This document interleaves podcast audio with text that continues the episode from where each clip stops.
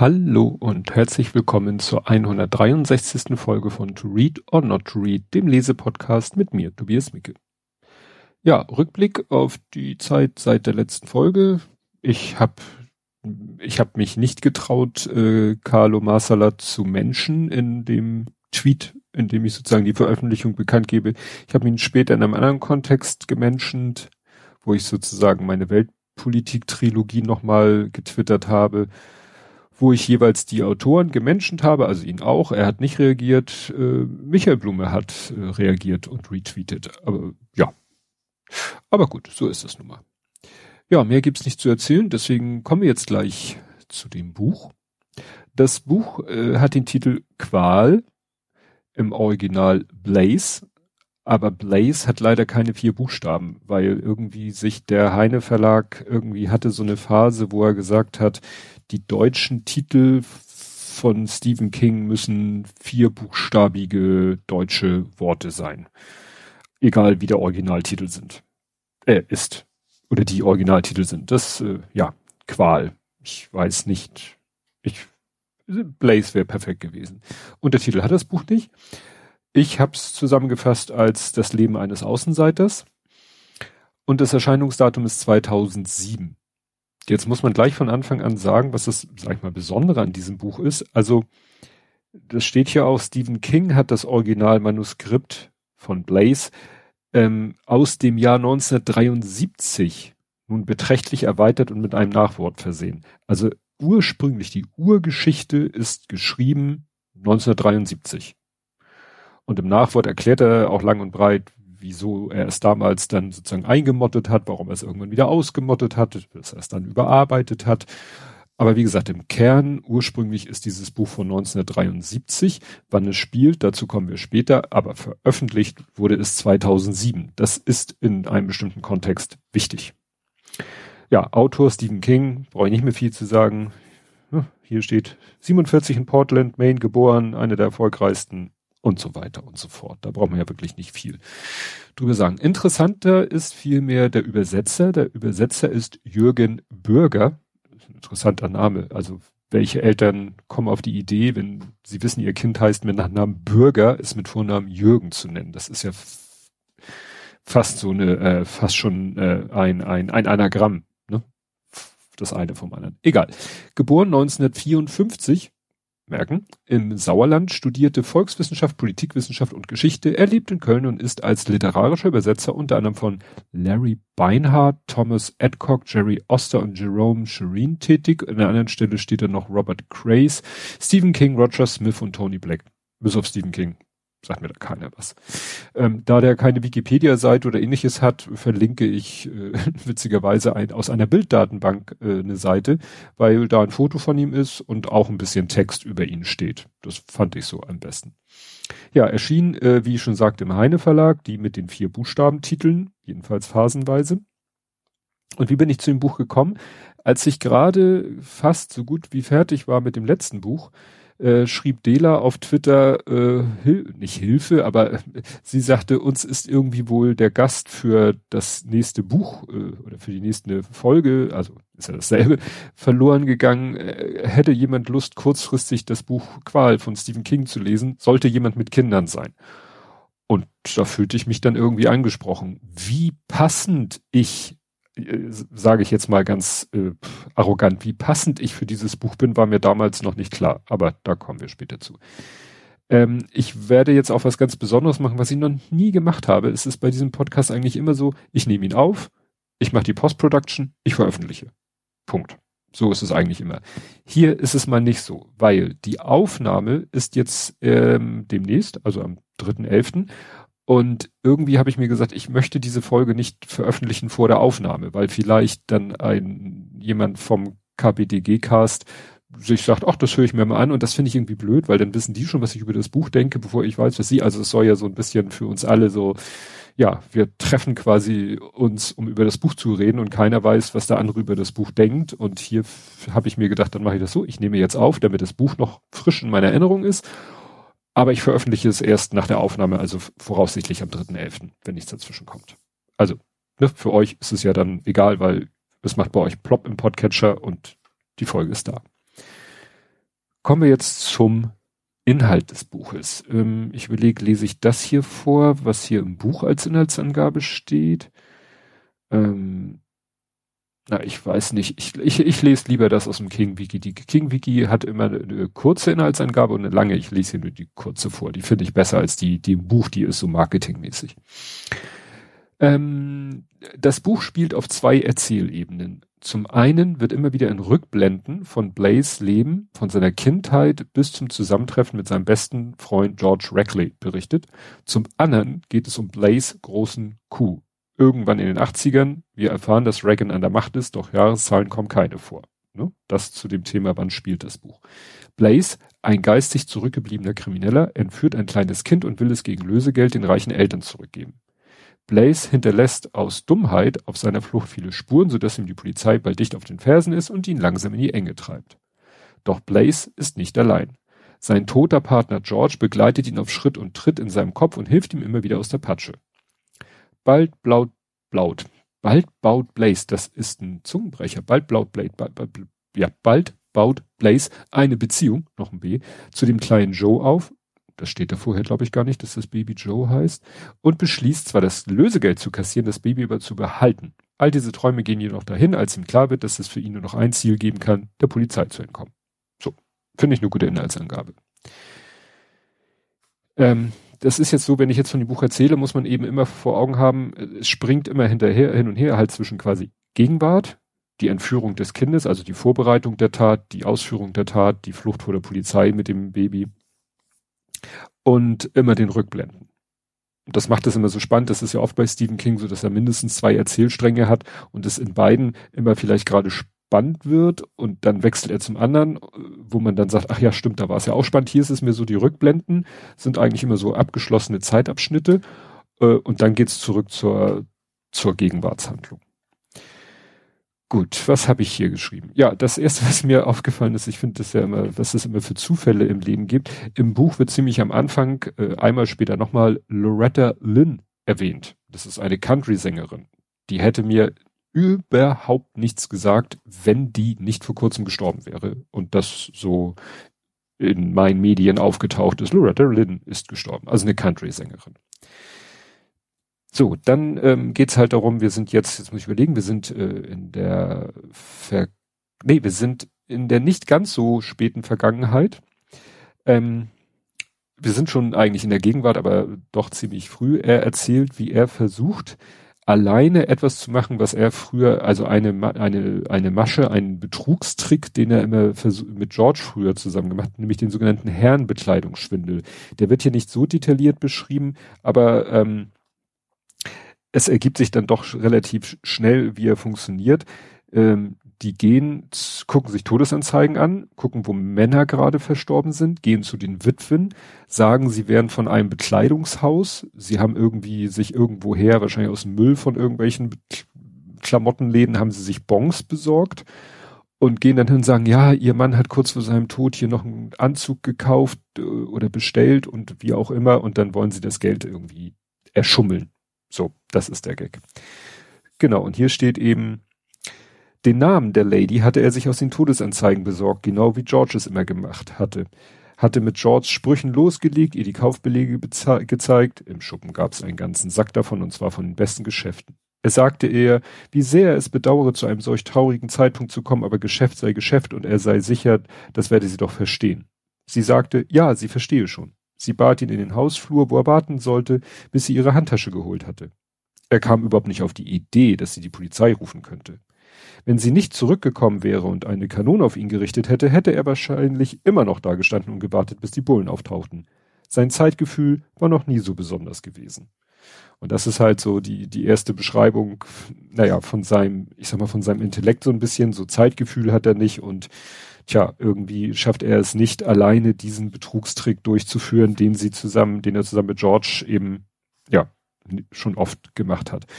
Aber worauf ich hinaus wollte, diese Nummer mit, wir gucken uns Todesanzeigen an und benutzen die Informationen aus der Todesanzeige, um mit Hilfe eines Schwindels an Geld zu kommen, das ist ja eins zu eins dasselbe wie in der einen Geschichte, ich weiß nicht welches Kapitel das war, in äh, vor zwei Folgen, 161, Mitternachtssymphonie. Das waren ja Kurzgeschichten und in einer Geschichte ging es ja darum, dass ein Mann auch Todesanzeigen sich raussucht, um bei den Witwen irgendwas, den irgendeinen vom Elch zu erzählen, um auch an Geld zu kommen. Also ne, interessant, dass das in zwei Büchern die mehr oder weniger gleiche Idee vorkommt.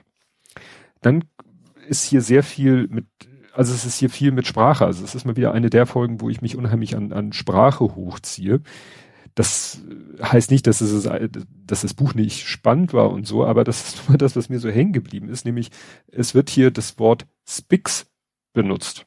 Und man erkennt so aus dem Kontext, dass es irgendwie wohl eine abfällige Bemerkung ist, wo Blaze selber so sagt, hm, ja, eigentlich ist das doch für Italiener äh, eine, eine Abbezeichnung, aber hier geht's um eine, ja, Latina, sagt er selber. Und dann dachte ich, ja, Spix klingt ja irgendwie nach Hispanics, vielleicht Kurzform, aber warum dann Italiener?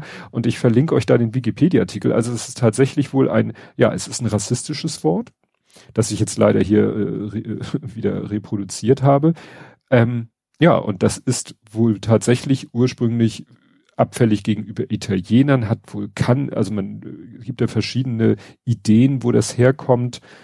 Ja, und das ist eben entweder eine Kurzform von Spaghetti oder Speak, also eine, eine, eine sozusagen eine akzentbehaftete Aussprache von Speak ist.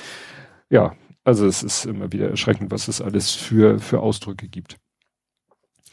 Ja, dann sehr dramatisch fand ich die Erzählung, ähm, auch wenn das in der Inhaltsangabe, die im Buch ist, schon angedeutet wurde. Blaze ist halt, ähm, ich sag mal, A, ist er körperlich entstellt, er hat irgendwie eine richtig, richtig tiefe Delle in der Stirn und er scheint, wie es ja eben in der Beschreibung geistig, ja, er ist geistig wohl minder bemittelt, behindert, wie auch immer man es ausdrücken möchte. Später kommt da noch ein anderer Ausdruck, das äh, beschreibt es auch ganz gut. Aber das Interessante ist, er war halt so nicht von Geburt an, sondern sein Vater war wohl ihm gegenüber grundsätzlich sehr gewalttätig. Alkohol, das sag ich mal übliche. Und irgendwann hat er ihn die Treppe runtergeschmissen. Und zwar nicht einmal, sondern mehrmals. Und äh, ja, ich lese hier mal vor, äh, was, wie das dann quasi endet. So, sagte er zu dem schlaffen Bündel am Fußende der Treppe, das sein inzwischen im Koma liegender Sohn war. Vielleicht überlegst du es jetzt zweimal, bevor du nochmal diese Scheiße ins Wohnzimmer schleppst. Also die Scheiße, die er ins Wohnzimmer geschleppt hat, war, dass er vorm Fernseher Kelloggs oder so gegessen hat. Leider dachte Clay nie wieder zweimal über irgendetwas nach. Äh, Clay ist sein bürgerlicher Name. Drei Wochen lang lag er bewusstlos im Portland General Hospital. Der für seinen Fall zuständige Arzt äußerte die Befürchtung, dass er bis zu seinem Tod in genau dieser Verfassung bleiben würde. Ein Stück menschliches Gemüse. Aber der Junge wachte wieder auf. Leider war er nicht mehr ganz richtig im Kopf. Die Tage, an denen er mit Büchern unter dem Arm herumrannte, waren definitiv vorbei. Na, wie gesagt, vorher war, wurde gesagt, dass er halt äh, wie, ne, bisschen klischeemäßig so eher überdurchschnittlich schlau, intelligent, pfiffig, äh, lese, begeistert und so weiter war und nach diesem Unfall halt nicht mehr. Ne? Und falls jetzt irgendeiner denkt, ja, das ist ja ein bisschen weit hergeholt, nein, ich bin ja nun leider in, sag ich mal, traurigen ähm, Situation. Ich habe in meinem Leben viele, viele, viele behinderte Kinder kennengelernt, da ich einen behinderten Sohn hatte. Und wir waren in, in ja, in so einer Gruppe, Elterngruppe, wir haben andere Eltern kennengelernt, wir haben auch deren Kinder kennengelernt. Und da gab es tatsächlich den Klassiker, vor dem, glaube ich, alle Eltern Angst haben. Zwar nicht den Fall, Kind ist vom Wickeltisch gefallen, sondern Kind ist irgendwie äh, vom Arm durch, äh, durch, durch sich aus den Arm winden auf den Wickeltisch gefallen und hat sich dabei tatsächlich dadurch ja ein, ein Gehirnschaden zugefügt, der jedenfalls, solange wir das Kind kannten, doch wirklich zu einer deutlichen ja, Intelligenzminderung, um es mal so auszudrücken, führte. Und die sich auch, sage ich mal, äh, auf dem MRT, also äh, MRT des Gehirns auch wirklich optisch darstellte. Ne? Also es ist, so grausam es klingt, wirklich möglich, dass sowas passiert. Ne? Deswegen kleine Kinder nicht unauf, äh, unbeaufsichtigt auf erhöhten Flächen lassen. Und ja, und das wird hier in dem Buch eben so dargestellt, dass eben aus einem kerngesunden Kind mit sogar vielleicht überdurchschnittlicher Intelligenz durch in diesem Fall nicht Unfall, sondern wirklich Brutalität des Vaters eben ein geistig äh, intelligenzgeminderter Mensch wird. Ne? Hier geht's dann noch weiter.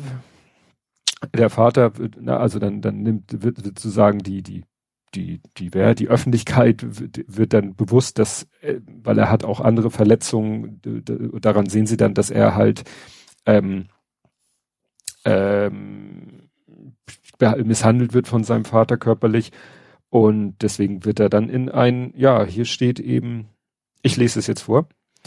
Äh, der Junge war besser dran, wenn er außerhalb seiner Reichweite blieb, das bezieht sich auf den Vater, aber nicht viel besser. Das Hatton House in South Freeport war wenig mehr als eine erbärmliche Farm für Kinder und Clays Kindheit dort verlief elend und unglücklich, selbst wenn es sich ein wenig besserte, als seine körperlichen Wunden verheilt waren. Da war er zumindest in der Lage, sich auf dem Spielplatz die übelsten Rabauken vom Leib zu halten. Sich und den wenigen jüngeren Kindern, die ihm zu, die zu ihm kamen und auf seinen Schutz bauten. Ach so, was glaube ich da zu dem Zeitpunkt man schon wusste, Clay ist für sein Alter überdurchschnittlich groß, robust, muss, ja, stark einfach, ne? Also so ein Bär halt. Die Rabauken nannten ihn Schwachkopf und Troll und Kong, aber keiner dieser Namen machte ihm etwas aus, und er ließ sie in Ruhe, solange sie ihn in Ruhe ließen. Was sie meistens auch taten, nachdem er die schlimmsten von ihnen vermöbelt hatte. Er war nicht bösartig, auch, aber wenn er provoziert wurde, konnte er gefährlich werden. Die Kids, die keine Angst vor ihm hatten, nannten ihn wegen dieser plötzlich auflodernden Ausbrüche Blaze und so kam er zu dem Namen, mit dem er sich fortan identifizierte. Also er ist eben, ich, ist das, es wird hier immer nur von Hatton House gesprochen. Es ist wahrscheinlich das, was man als Waisenhaus bezeichnen würde. Oder als Kinderheim oder so. Das sind ja Ausdrücke, die, die höre ich heute irgendwie gar nicht mehr. Ach so, ich sehe gerade, ich habe noch eine Sache äh, hier übersprungen. Der, der Arzt sagt ja, ähm, ein Stück menschliches Gemüse. Und das habe ich irgendwie so im, im sag ich mal, aus dem englischsprachigen übersetzten Kontext schon öfter mal gehört so und ich wüsste nicht, dass man das im Deutschen so sagt, ja, Stück Gemüse und ich habe mal überlegt, wo kommt es vielleicht her?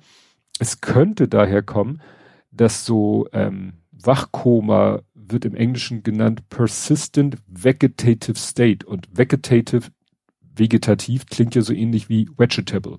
Also ist jetzt mal eine ganz spontane These von mir, dass vielleicht dieser Ausdruck, ähm, weil ich habe auch äh, geguckt, im, äh, ich hatte Zugriff, also es gibt ja Google Books und da habe ich die englische Version von dem Buch gefunden und das, das sind ja nicht alle Seiten, aber einige Stellen konnte ich da auf Englisch finden und es war tatsächlich im Englisch war da halt die Rede von Vegetable.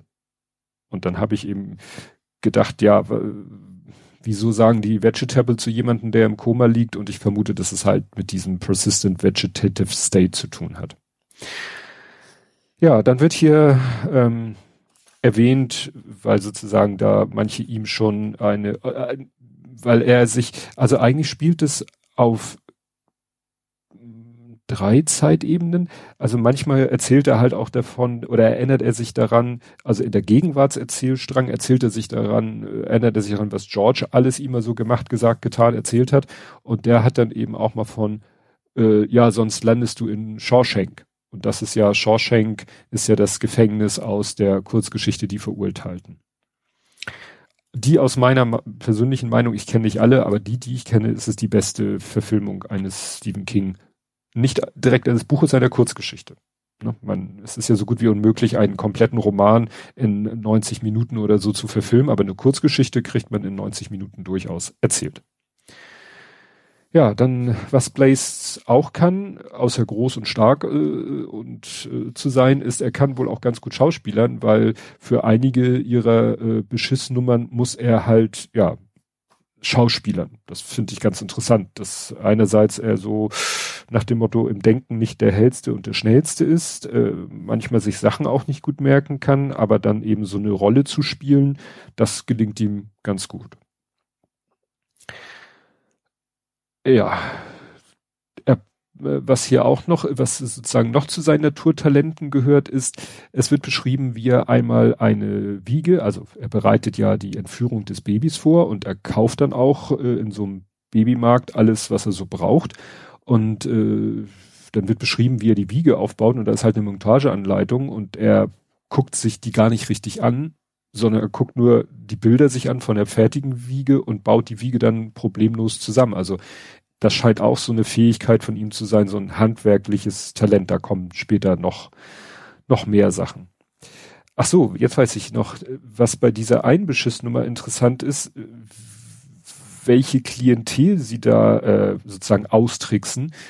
Ihre Zielgruppe sind nämlich Menschen, die eigentlich, sag ich mal, ein Leben als in der Öffentlichkeit ein Leben als hetero führen, aber jedenfalls hier in dem Buch dann ja, vielleicht doch mal so ein äh, homoerotisches Abenteuer wollen und das nutzen sie aus, indem sie die, diese quasi in eine Falle locken. Und dieses ganze Setting, ich weiß ja nicht, ob er das später erst reingeschrieben hat, aber 1973 sich so eine Geschichte auszudenken, die jetzt dann vielleicht in der Reagan-Ära spielt, ja, das fand ich schon ganz interessant. Genau, dann äh, wird er, er hat natürlich ein bisschen Probleme in diesem Kinderheim, er hat Probleme mit dem, mit dem Teil der Schule, also die, die kriegen da auch Schulunterricht, damit hat er natürlich Probleme. Dann hilft ihm da einer, äh, das kommt dann raus, dass er ihm hilft da in der Schule, also sozusagen bessere Noten sich zu erschummeln quasi, als er eigentlich aus eigener Fähigkeit könnte, quasi zur Strafe kommt er dann, ja, also da macht wohl der, der, der Rektor von diesem Waisenhaus macht wohl so ein Deal mit Älte, mit einem Ehepaar, dass die ihn so wahrscheinlich so halboffiziell adoptieren, aber er haust dann da ganz, äh, also wird eigentlich dafür Zwangsarbeit benutzt.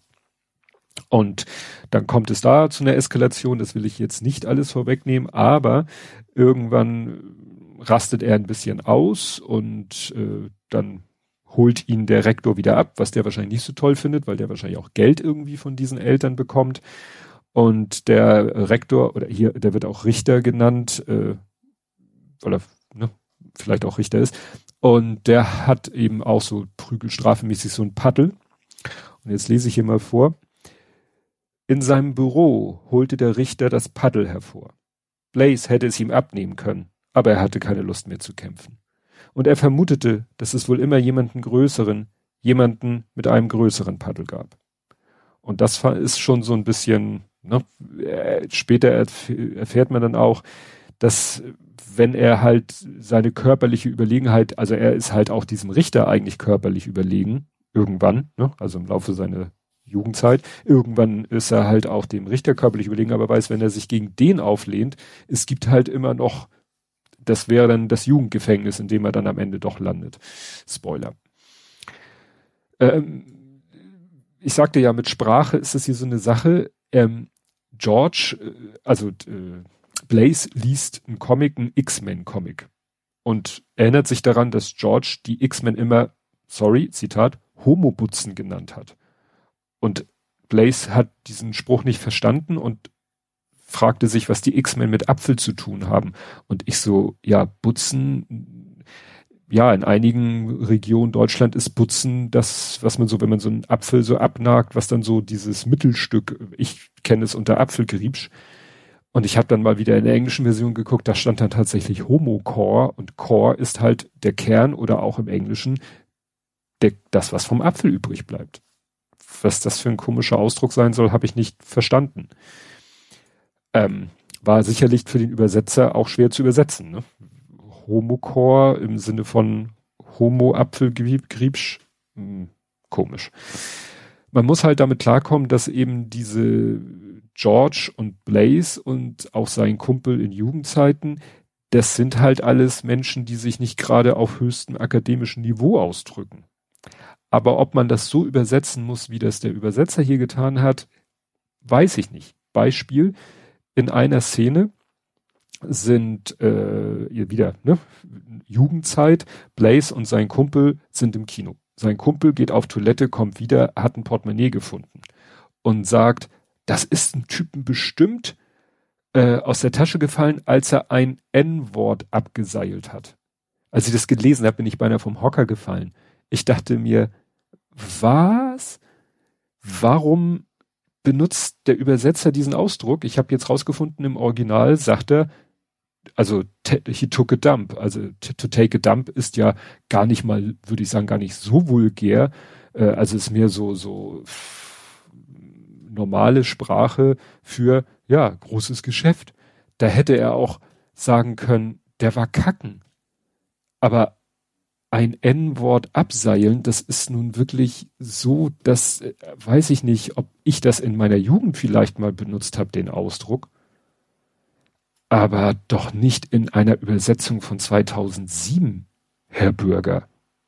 Also, das hat mich ein bisschen schockiert. Naja, ähm, einmal mit dem Geld, was Sie da im Portemonnaie finden, machen Sie dann so einen so so einen Ausflug nach Boston. Ist Ihnen egal, dass es Konsequenzen haben wird. Das ist einfach mal so eine Realitätsflucht. Da ist wieder dieses unnötige N-Wort. Da wird dann gesagt, ja, in der U äh, zwischendurch hat dann mal ein N-Wort das und das gemacht, getan was ja auch nicht mal wörtliche Rede ist. Also nicht wie in dem anderen Fall, dass er selber redet, wo man vielleicht sagen könnte, ja, der hat sich dann wahrscheinlich damals so ausgedrückt. Nein. Und im Original steht dann auch nicht das, was man vielleicht denken könnte. Da steht a Negro Man. Also weiß ich nicht, warum das dann mit N-Wort übersetzt wird. Was halt immer so ein Thema ist, was ja auch schon angedeutet worden, also George ist als die Gegenwart, als der Gegenwartszeit äh, beginnt, ist George schon, ich glaube, einen Monat tot. Aber es wird am, gerade am Anfang so geschildert, als wäre er noch da. Also für Blaze scheint wohl wirklich so noch, der scheint das nicht so richtig verarbeiten zu können, dass George tot ist, mit der Trauer nicht umgehen zu können. Und das führt dazu, dass er ihn nicht unbedingt sieht, aber hört und dann nicht so, dass die Stimme aus dem Off kommt, sondern was, der sitzt dann im Sessel, der mit der Rückenlehne, also mit dem Rücken zu ihm, wo er sagt, ja, der sitzt da in dem Sessel, ich sehe ihn nicht, weil ich sehe die Rückseite vom Sessel, aber in dem Sessel sitzt George und redet mit ihm. Und das kann man natürlich sich soweit ganz gut vorstellen.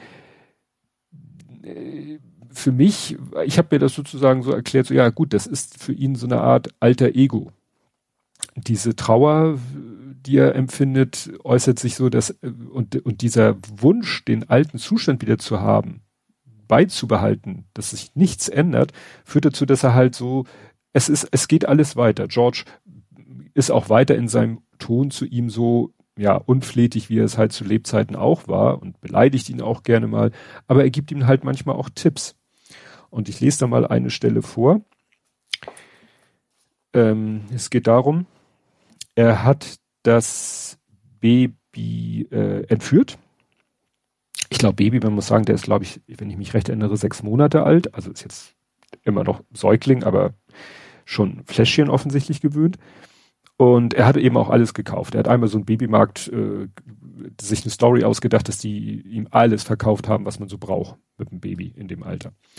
Und ähm, er hat es dann geschafft, äh, dass irgendwie das Kind irgendwie eingeschlafen ist und eigentlich will er auch ins Bett. So. Hey, du Schote, sagte George aus dem Bad. Ne? Also wie gesagt, aus dem Bad, nicht aus dem Off, aus dem Bad, wo, wo sich Blaze gerade nicht befindet. Also für ihn ist George im Bad und redet aus dem Bad mit ihm. Was denkst du, wohin du jetzt gehst? Ins Bett. Ein Teufel wirst du tun. Du schaust dir jetzt mal an, wie dieses System funktioniert und dann bereitest du dem Kleinen vier oder fünf Fläschchen vor, damit was da ist, wenn er aufwacht. Die Milch könnte aber sauer werden. Nicht, wenn du sie in den Kühlschrank stellst. Du wärmst sie einfach auf, wenn es soweit ist. Prüfen tust du das dann auf deinem Arm. Oh. Blaze holte das Playtext-System hervor und las die Gebrauchsanweisung. Er las sie zweimal. Er brauchte eine halbe Stunde. Er verstand beim ersten Mal nicht wirklich alles und beim zweiten Mal sogar noch weniger. Ich kann das nicht, George, sagte er schließlich. Und ob du das kannst, schmeiß die Gebrauchsanweisung weg und leg los. Also warf Blaze die Gebrauchsanweisung in den Ofen und spielte dann einfach mit den einzelnen Teilen herum, so wie man auch an einem Vergaser rumfummelt, der nicht ganz richtig eingestellt ist. Schließlich fand er heraus, dass man dieses Plastikbeutelchen über den Rand des Systems zog und dann in die unten offene Flasche hineinsteckte. Bingo, ziemlich clever. Er bereitete vier Fläschchen vor, füllte sie mit Babymilch aus der Dose und stellte dann alles in den Kühlschrank. Und das ist natürlich so ein Punkt, wo man sich überlegt, so, wieso kann diese eingebildete Stimme ihm Dinge sagen, die er doch selber nicht weiß. Und ich habe das halt so erklärt, na ja, dieses alte Ego gibt ihm Zugriff auf Dinge, an die er sich eigentlich nicht mehr erinnern kann. Bestimmt hat ihm die Verkäuferin das alles mal erklärt, auch mit dieses am Arm die Temperatur prüfen. Das hat wahrscheinlich die Verkäuferin ihm alles erzählt. Er, Blaze, sage ich mal, der normale Blaze hat es vergessen und dieses alte Ego George schafft es, diese Erinnerung wieder hervorzuholen. Und dass er halt Sachen ohne Anleitung durchschaut, das hat man ja schon beim Zusammenbau der Wiege gesehen. Ja. Wird später noch anders.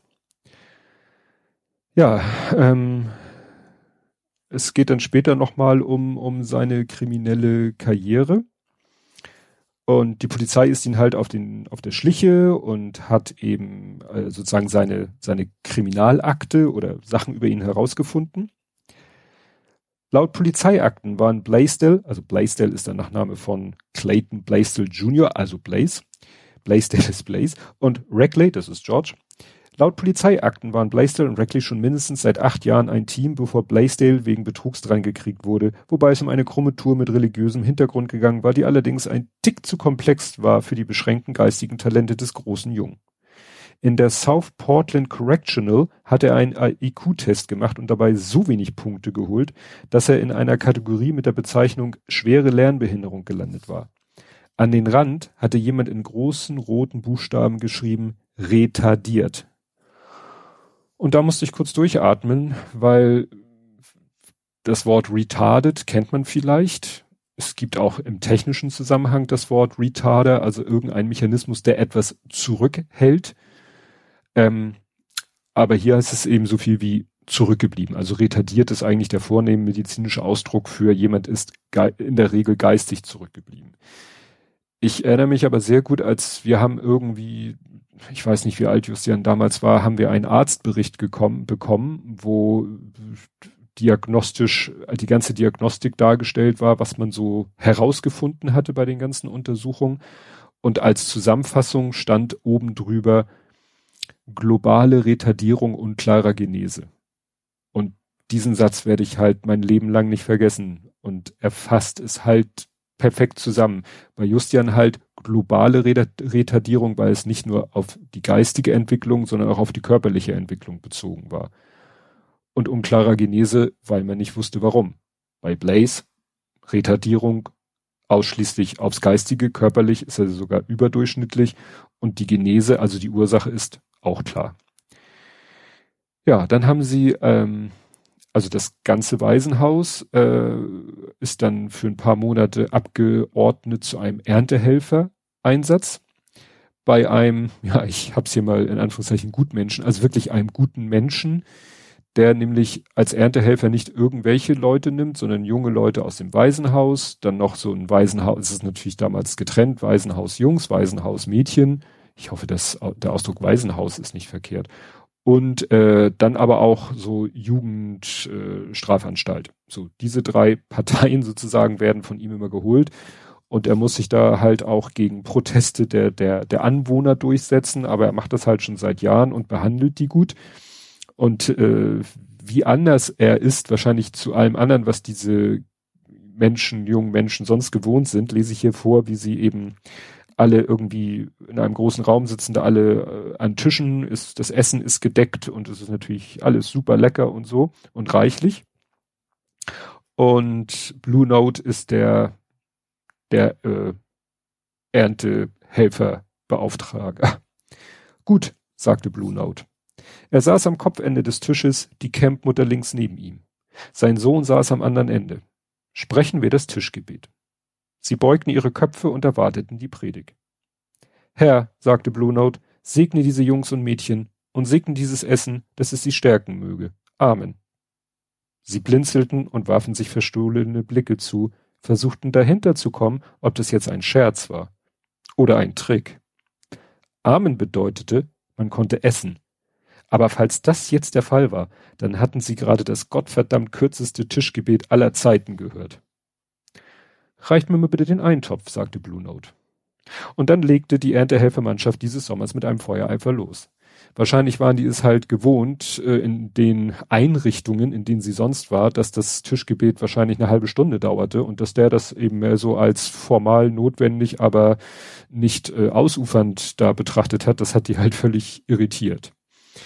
Ist halt, ne, muss man immer im zeitlichen Kontext, wann das Buch geschrieben wurde, wann es spielt und jetzt, aber es gibt bestimmt auch Ecken in den USA, wo es heute noch so wäre, wie es äh, ja in den extremsten Fällen hier ist. Dann wieder zum Thema Übersetzung. Ich, es tut mir leid, ich bin nun mal so ein, so ein Sprach, sprachlicher Korinthenkacker. Er schreibt dann, beschreibt dann hier, als sie den ersten Einsatztag, den ersten Ernteeinsatztag haben, beschreibt er die Landschaft und sagt, ein abzuerntendes Blaubeerfeld beschreibt er mit, es steht in voller Blüte. Wo ich dachte, und was sollen die ernten? Weil man erntet ja die Früchte, nicht die Blüten. Und dann habe ich in die englische Ausgabe geguckt und in der englischen Ausgabe steht in full fruit. Was ja auch Sinn ergibt. Die stehen ne, in voller Frucht, das sagt man im Deutschen nicht. Ja, whatever, dann denkt ihr was aus, dann umschreibt das, äh, ein Blaubeerfeld, dessen Büsche voller Früchte hingen oder so. Muss man halt ein bisschen drum rumschreiben, wenn man in Full Fruit nicht wörtlich übersetzen kann. Übersetzt es doch nicht mit in voller Blüte, was inhaltlich überhaupt keinen Sinn ergibt. Die sind da als Erntehelfer. Entschuldigung, dass ich mich so aufrege. Aber ich ärgere mich fast schon, dass ich dieses Buch nicht auf Englisch gelesen habe. Okay, Blaze wird dann gleich äh, sozusagen raussortiert, aber nicht im negativen Sinne, sondern der Blue Note, also der, der Blaubeerfeldbesitzer sagt sich halt, okay, der Riesentyp mit seinen Riesenpranken, diese filigrane Arbeit des Erntens, wird eh nichts.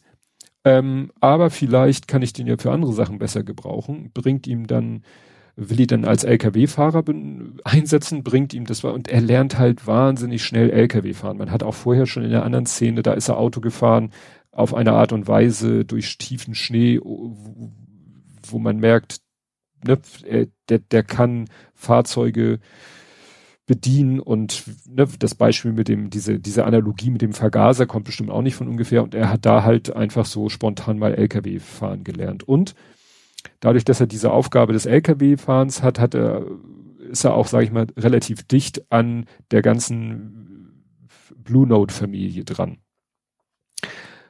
Ähm, ja, da lese ich jetzt noch mal was vor.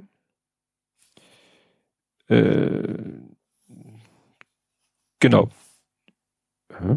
Wieso habe ich da ein Lesezeichen? Habe ich hier was übersehen? Es geht nämlich noch mal ums Autofahren. Naja, hier steht äh, noch mal was Interessantes. Also wie gesagt, äh, er erklärt ihm hier Auto und Vorwärtsfahren. Äh, also rückwärts, langsam vorwärts fahren. Und ich zeig dir, wo die zwei sind. Blaze sah aufmerksam zu. Er hatte Jahre gebraucht, den Dreh mit Addition und Subtraktion rauszubekommen. Und sich das Ganze bildlich vorzustellen, so in der Art von zwei im Sinn, war ein Ding der Unmöglichkeit für ihn gewesen, bis John, das ist sein, ne, sein Waisenhauskumpel, ihm sagte, er solle es sich so vorstellen, als würde er Wassereimer von hier nach da tragen. Die Grundlage des Fahrens jedoch lernte er in einem einzigen Morgen. Er wirkte den Laster nur zweimal ab. Später erzählte Blue Note seinem Sohn, er habe noch nie jemanden gesehen, der so schnell die empfindliche Balance zwischen Kupplung und Gas gemeistert hätte. Zu Blaze sagte er, du machst dich sehr gut, halt die Reifen aus dem Gebüsch. Genau. Und dann, ähm, das ist das, was ich eben hier äh, vorlesen wollte. Da geht's, wie ich sage, ne, dass er so dicht an der an der Familie dran ist. An diesem Abend schaute er gemeinsam mit Douglas schweigend zu, wie Harry Blue Note mit den Einkäufer von Federal Foods Incorporated feilschte und schließlich seinen Preis durchsetzen konnte. Douglas saß am Steuer, als sie in einem der Ford Pickups der Farm nach Hause fuhren. Niemand sagte ein Wort. Während er zuschaute, wie sich die Straße im Scheinwerferlicht vor ihm entrollte, dachte Blaze, ich gehe irgendwo hin. Dann dachte er, ich bin irgendwo. Der erste Gedanke machte ihn einfach glücklich. Der zweite war so groß, dass er am liebsten losgeheult hätte.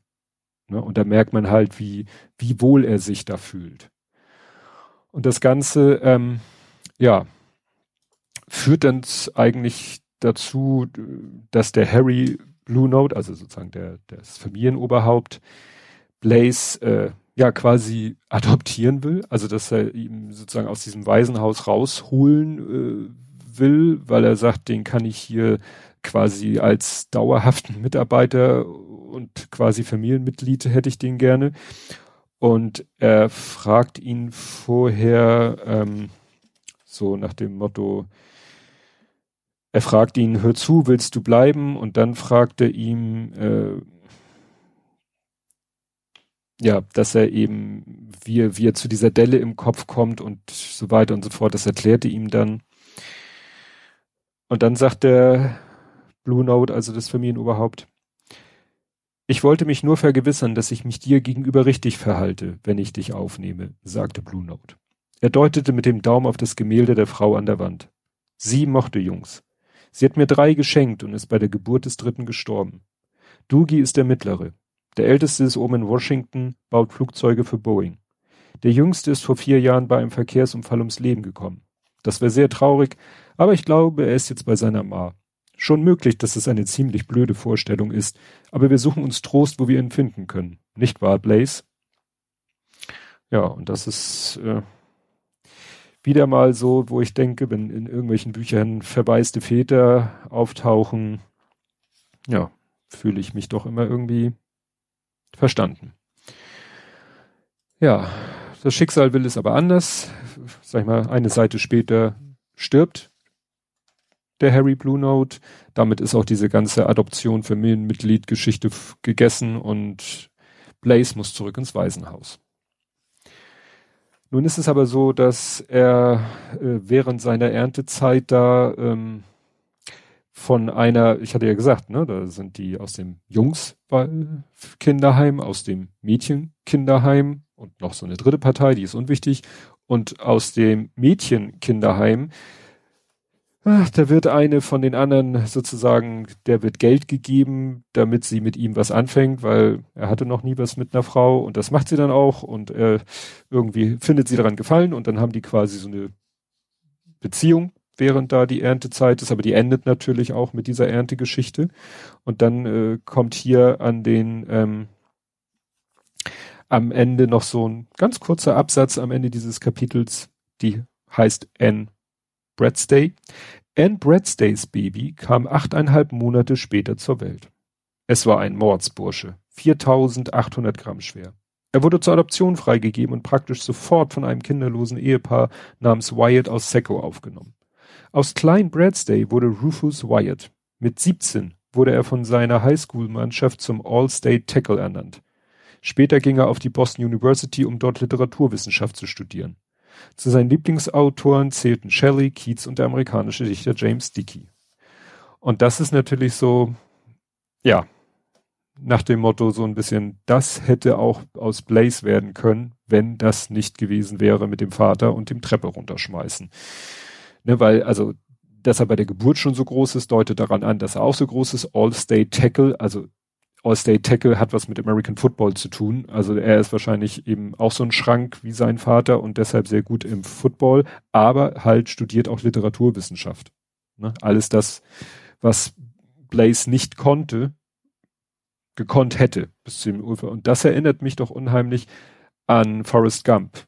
Ne? Also wer es nicht weiß, in dem Film Forrest Gump spielt Tom Hanks auch ein, sage ich mal, geistig äh, etwas äh, intelligenzgeminderten, aber trotzdem wundervollen Menschen und äh, was heißt trotzdem, das klingt wieder doof, einen wundervollen Menschen mit vielen anderen großartigen Fähigkeiten und Talenten, der dann auch äh, unwissentlich, so wie hier auch, ein Kind zeugt und dann er lernt dieses Kind später kennen und erfährt von der Mutter, dass dieses Kind halt kerngesund ist in, ne, muss man ja so sagen, jeder Hinsicht Ne? Und daran erinnert das, äh, mich erinnert es daran.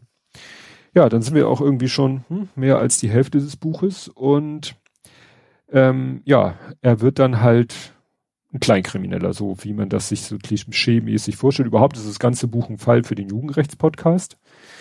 Er wird halt ein Kleinkrimineller, findet dann immer mal wieder Leute, immer, naja, sagen wir, nicht er findet Leute, Leute finden ihn. Also immer wenn man sagt, so, wir wollen mal hier was überfallen und wir brauchen jemanden, vor dem der Kassierer so viel Schiss hat, dass er nicht mehr auf die Idee kommt, die Polizei zu rufen oder zur Knarre und dann Ladenschiss zu greifen, nehmen wir ihn mit. Er bekommt dann den Spitznamen der große Butzemann, wo ich beim Lesen schon dachte, seriously, der große Butzemann? Ähm, ich muss aber zugeben, im Original steht da tatsächlich The Boogeyman. Der Boogeyman ist halt im im englischen, im angloamerikanischen Sprachraum so, ja, der, der böse Mann. Ob es auch der schwarze Mann ist, weiß ich nicht. Aber wenn man jetzt bei Wikipedia The Boogeyman äh, im Englischen und klickt auf den dazugehörigen deutschen Artikel, landet man tatsächlich beim Butzemann. Und dann steht hier im Buch, äh, weil die anderen immer sagen, wenn sie nach ihrem Komplizen gefragt werden, wenn die anderen gefasst werden, ja, wir wissen nur, dass er der große Butzemann ist. Und dann steht hier im Buch, die Polizei dachte deshalb immer, es ginge um einen Afroamerikaner. Was in völlig schräg ist, weil, äh, weißt du, vorher benutzte das N-Wort ohne Ende und dann spricht er plötzlich von Afroamerikaner. Was natürlich ne, die bessere Wortwahl ist, aber warum nicht vorher? Also, ich verstehe es nicht. Ja, dann sind wir auch in der Story mittlerweile, ich hatte ja gesagt, in der, in der Gegenwartserzählstrang hat er mittlerweile das Baby entführt. Und ja, muss mit dem Baby klarkommen, schafft das auch sehr gut, intuitiv macht er irgendwie alles, alles richtig. Und äh, gut, es gehen auch mal Sachen schief, aber im Großen und Ganzen kriegt er das hin mit der, mit der Kinderbetreuung. Ähm, ja, und äh, es wird das Verhältnis zwischen Blaze und dem Baby äh, wird dann hier schön beschrieben und das, was das Baby in ihm auslöst. Blaze nahm eine Hand des Babys und hielt sie. Die Finger rollten sich sofort um seinen kleinen Finger. Das werden mal große Hände, dachte Blaze. Irgendwann halten sie vielleicht einen Zimmermannshammer oder einen Schraubenschlüssel, vielleicht sogar einen Künstlerpinsel. Der Gedanke an all die Möglichkeiten, die diesem Kind noch offen standen, ließ ihn zittern. Er spürte den Drang, das Baby an sich zu reißen. Und warum? Nur um zu sehen, wie sich Joes Augen öffneten und er ihn ansah. Wer konnte schon sagen, was diese Augen in den vor ihnen liegenden Jahren noch alles sehen würden? Jetzt waren sie noch geschlossen. Joe war geschlossen. Er war wie ein wunderbares, schreckliches Buch, in das eine Geschichte mit unsichtbarer Tinte geschrieben war. Blaze begriff, dass ihn das Geld nicht mehr interessierte, nicht wirklich. Was ihm wirklich etwas bedeutete, war zu sehen, welche Worte auf all diesen Seiten noch erscheinen würden, welche Bilder. Und das ist halt der Punkt, wo er sagt, ich ziehe das Ding zwar durch, um an das Geld zu kommen, aber ich werde das Baby nicht wieder zurückgeben. Wie er schon in der Netzangabe stand. Ja, dann ähm, gibt es wieder einen Rückblick. Blaze ist schon sozusagen, hat George schon kennengelernt. Sie haben zusammen schon äh, Sachen, krumme Dinger gedreht. Dann ist Blaze Mal ist George im Gefängnis, dieses Mal ist Blaze im Gefängnis. Und hier ist es wieder so eine Geschichte, er ist im Gefängnis und schreibt Briefe an George. Und der ist wieder quasi, steht quasi hinter ihm, guckt ihm über die Schulter, ne, also in Blaze Wahrnehmung. Also das war schon so, da lebte George noch, ne? Also da war es schon so, dass wenn sie mal voneinander getrennt waren, er trotzdem irgendwie George in seinem Kopf reden hörte und dieser hilft ihm dann beim Schreiben der Briefe, weist ihn auf Schreibfehler hin und sagt, hier, das Wort schreibt man noch anders. Das ist immer noch, finde ich, realistisch, weil, wie ich schon sagte, alter Ego, Zugriff auf Bereiche seines Gehirns, auf die er normalerweise keinen Zugriff hätte, aber über diese, diesen Umweg des George fallen ihm ein, wie man Wörter dann doch richtig schreibt. Aber dann kommt der Punkt, wo ich sage, okay, Jetzt wurde, wollte mir Stephen King mit dem Vorschlaghammer klar machen, dass hier etwas, dass mein ganze, meine ganze Theorie Blödsinn ist. Und das lese ich jetzt vor. Muss ich ein bisschen blättern. Äh, genau, Gefängnis. Wo habe ich jetzt hier ein Lesezeichen? Ah, ach so, Entschuldigung. Ich hatte hier, ich habe ein paar Lesezeichen irgendwie zu viel in meinem Buch wo ich gar nichts zu notiert habe. Genau, also wie gesagt, äh, George gibt ihm auch so Tipps, wie er mit dem Gefängnisalltag klarkommt. Kann man sagen, ja, hat er ihm vielleicht alles schon mal erzählt. Also, ne? So, ähm, ein andern Mal, und jetzt spricht Blaze, Du hörst dich nicht gut an, George, sagte Blaze. Natürlich nicht. Hab gerade vier verschissene Zähne, Zähne gezogen bekommen. Tut sau weh. Blaze rief ihn an, als er das nächste Mal wieder telefonieren dürfte, machte es nicht als R-Gespräch, sondern fütterte das Telefon mit der Kohle, die er sich mit dem Verkauf von Ziggis auf dem Schwarzmarkt verdient hatte. Er fragte George, wie es seinen Zehen ging. Welchen Zehen? erwiderte George krantig. Der Scheißarzt trägt sie wahrscheinlich ein an einem Band um seinen Hals wie ein Zulu. Er unterbrach sich. Woher weißt du, dass ich sie mir habe ziehen lassen? Hat's dir irgendwer erzählt? Blaze hatte mit einmal das Gefühl, als würde er jeden Moment bei etwas erwischt, das man einfach nicht machte, wie zum Beispiel sich in einer Kapelle einen runterzuholen. Ja, sagte er. Ja, hat mir irgendwer erzählt. Und das ist halt der Punkt, wo ich dachte, nö, das finde ich jetzt doof. Das finde ich doof. Es ist für mich, es ist, es ist ein Richard Bachmann Buch. Also es ist äh, erschienen oder er hat gesagt, das ist eine, also hier auf dem Titel steht, schreibt als Richard Bachmann. Und Richard Bachmann Geschichten, jedenfalls in meiner Wahrnehmung, haben nichts Übernatürliches zu haben. Ich, wahrscheinlich liege ich da falsch. Wahrscheinlich gibt es auch andere Bücher von Richard Bachmann, die was Übernatürliches haben. Aber ich finde persönlich ist komplett überflüssig. Das hätte man weglassen können. Alles andere hier kann man sich irgendwie mit meinem Erklärungsansatz erklären. Ne, mit diesem Zugriff durch alter Ego, durch so. Aber natürlich, wenn man sagt, er, das ist so die Geschichte, wie ähm, jemand spürt irgendwie ein äh, Erschüttern der Macht, weil irgendwie ein naher Angehöriger stirbt. So. Und so ist es hier. Er spürt, also er, er, in diesem Dialog, der sich nur in seinem Kopf abspielt, erzählt ihm George, dass ihm die Zähne gezogen wurden, was in der Realität wahrscheinlich, ja, kurz vorher passiert ist.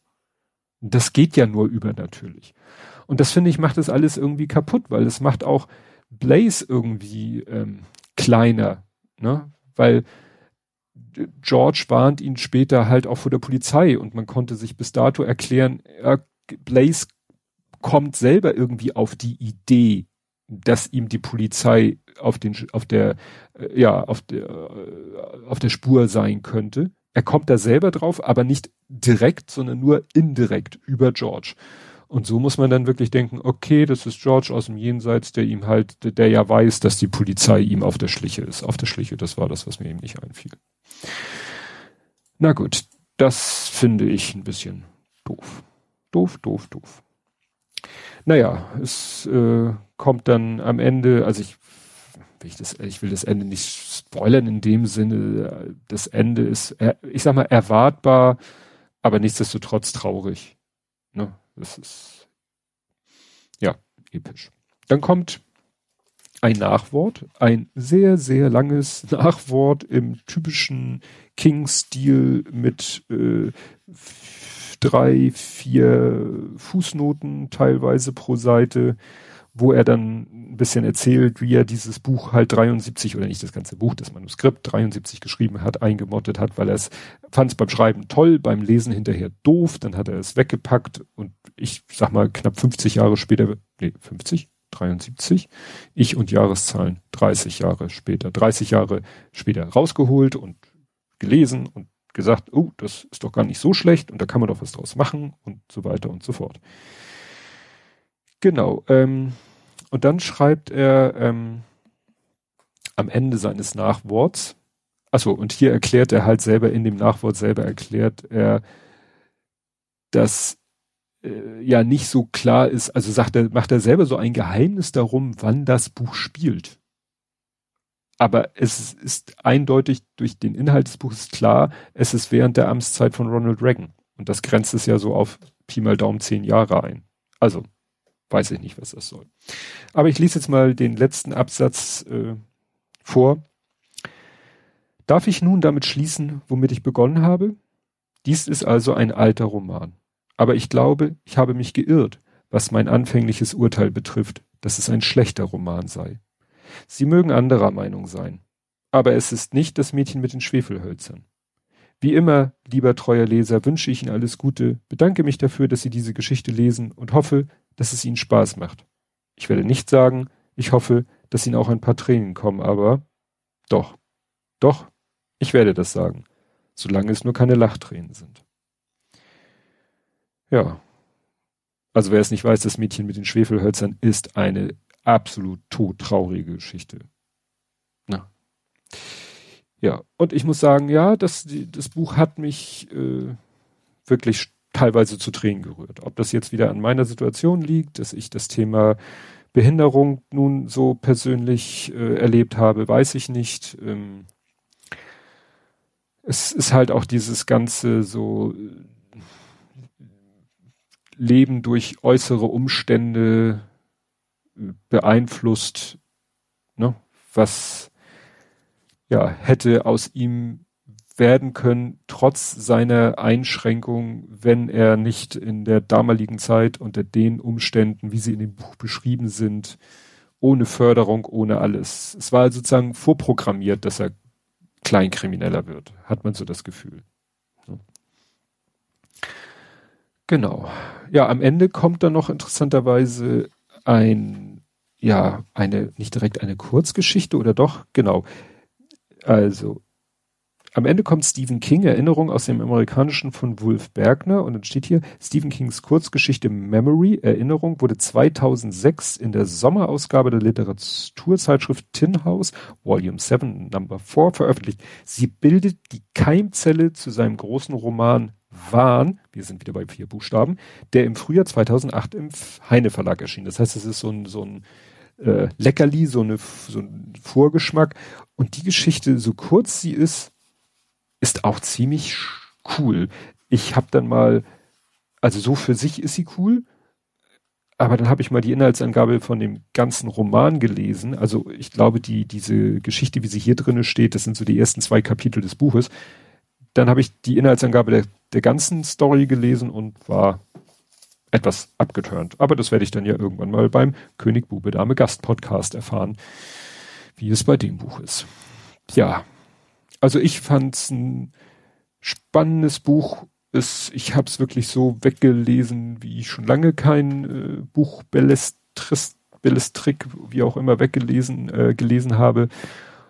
Es hat mich eben auch stellenweise sehr gerührt. Ich würde mir wirklich, wirklich wünschen, das ist total unwahrscheinlich, dass das passiert, gerade jetzt, wo schon wieder Jahre vergangen sind seit der Veröffentlichung, aber dass das mal verfilmt werden würde wie ich schon sagte, man kann einen Roman äh, nicht in 90 Minuten oder zwei Stunden äh, werkgetreu verfilmen. Äh, aber man könnte ja vielleicht eine Serie, so eine Serie, sechs Folgen, a 45 Minuten, dann ist man äh, auch schon, kriegt man einige Stunden zusammen.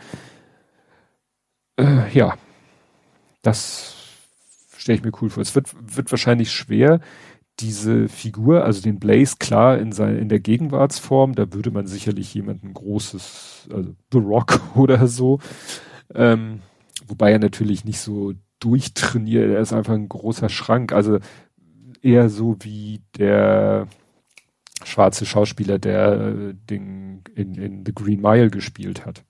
Ne? Und das mit der Delle in der Stirn kriegt man wahrscheinlich mit CGI mittlerweile auch hin wie man das macht mit den mit den Rückblenden in seine Jugend, Kindheit, Jugend, Jungerwachsenenzeit. Okay, ja, kann man bestimmt auch irgendwelche, castet man einfach Menschen, die immer älter sind, als er eigentlich in, in der Geschichte war, damit sie überdurchschnittlich groß sind.